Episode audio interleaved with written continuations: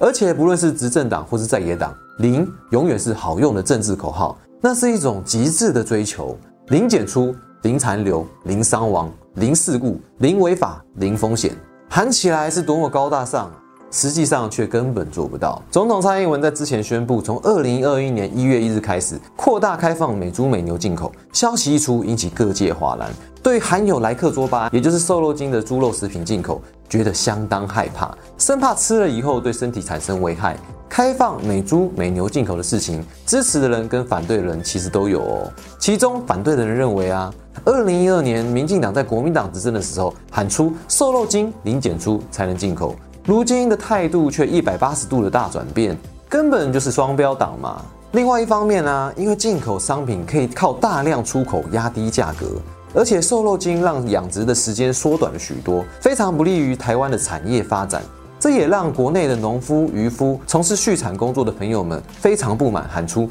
农委会只是下乡来摸摸头的啊，配套措施跟具体内容根本没有说，只是想花百亿来收买我们罢了。猪农们不会接受的。当然，这个百亿并不是花在同一个人身上，不然就可以买下阿牛哥不知道几辈子了呢。但是从国际政治的角度来看，跟美国打好关系是势必要付出代价的。况且在美中贸易战爆发以后，蔡英文政府在各项议题逐渐走向抗中亲美的路线，使得我们在外交的处境上面也逐渐变成了零和游戏，也就是胜者全拿，败者撞墙的情况。很明显的，目前的民进党政府是选择了跟川普领导的政府站在一起，所以在美国对外政策是以贸易优先的原则前提之下，有交换条件是必然的结果。而我们的卫福部长陈时中也认为这是一件很科学的事情哦，要以科学证据为基础去跟国际接轨。台湾不能置于全世界之外，虽然我们已经在外面很久了。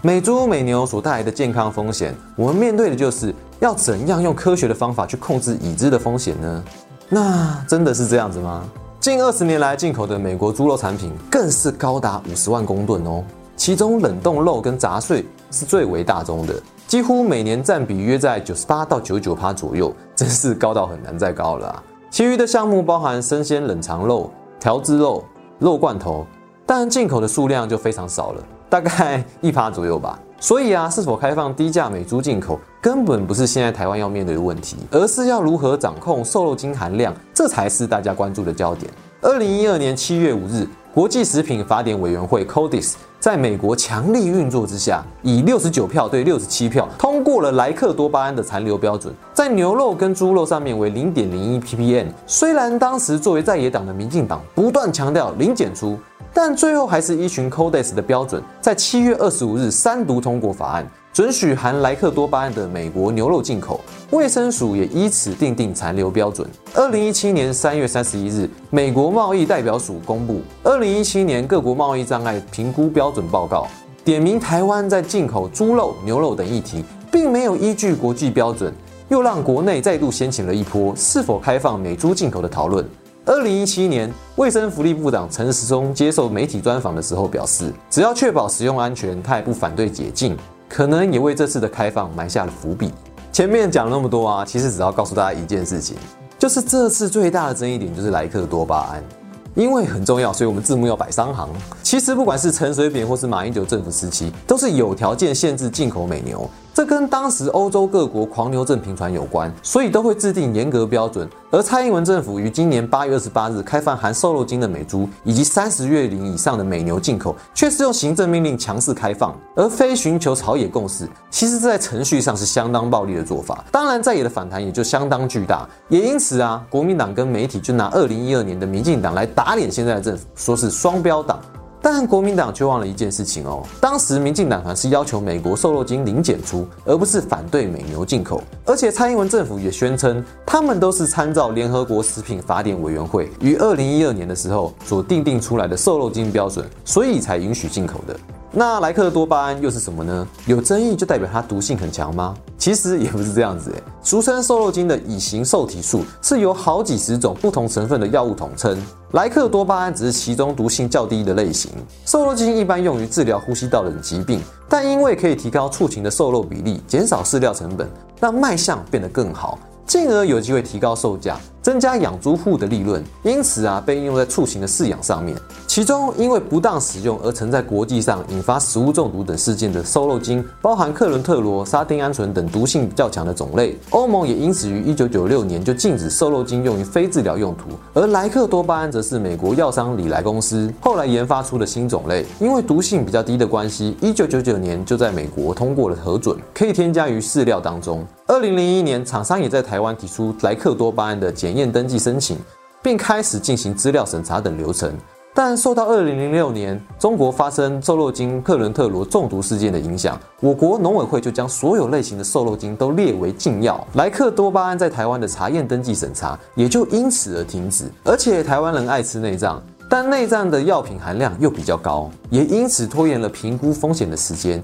直到二零一九年，食药署完成一零八年食用肉品铺露莱克多巴胺之健康风险评估，才证实在国际食品法典委员会标准底下，含莱克多巴胺肉品对于一般族群并没有食品安全疑虑。其实说穿了，关于食品安全，不论正方或是反方，都在玩文字游戏。最后决定的还是依据政治跟商业需要。食品安全关系着每个人的身体健康，更关系着各国弱势的农业。因此啊，在各国都是敏感的政治议题。各种农牧产品用药又无法让消费者用简单的试剂测出，于是所有的话语权都掌握在官方的手上。说你有毒就有毒，说你没事就没事，我们根本没有反驳的余地啊。至于一个经贸实体能不能反击或是抵抗这种国际压力，也不是由政府的决心来决定的，而是其市场大小跟供需曲线来决定的。欧盟跟中国的市场够大，在议价的过程上面成为买方市场，因此可以抗拒美国。台湾一年从美加进口的猪肉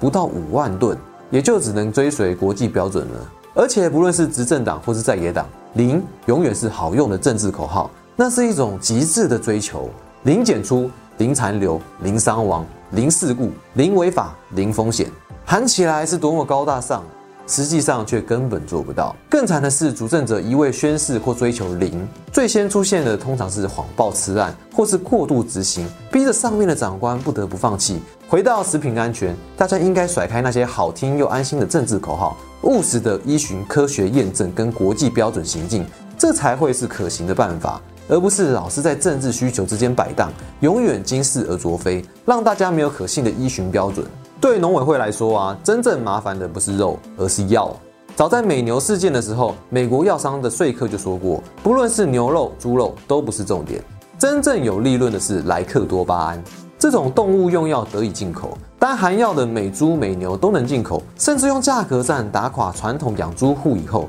便没有理由再阻挡瘦肉精的进口了。我想，这才是政府必须要死守的底线。政治上的零永远只是个口号，实施起来经常是不灵的。政府该坚定不移的是要在实案的这条线上依循 CODIS 所定的国际标准吗？还是较严格的日本标准，或是更严格的欧盟标准？我想，对所有产品一视同仁，这才是比较能够说服国人的沟通方式。就公民参与的角度而言，这种攸关国人健康或是国家前途的重大议题，应该要开有意义的公听会，让各个利益相关人，不论是专家学者、公民、决策者、相关产业人士，都应该经过一系列的讨论以后，才能够做出最后的决策。但值得警惕的是啊，同样这次是用行政命令来通过的部分，当初民进党团强烈反对国民党以行政命令通过，称这个必须要通过国会。但这一次却以行政命令通过，这一点是比较需要被警惕的。而以行政命令通过之后，最大的问题应该是中央跟地方法规的冲突。目前很多县市的地方自治条例都规定瘦肉精要零检出才可以贩售，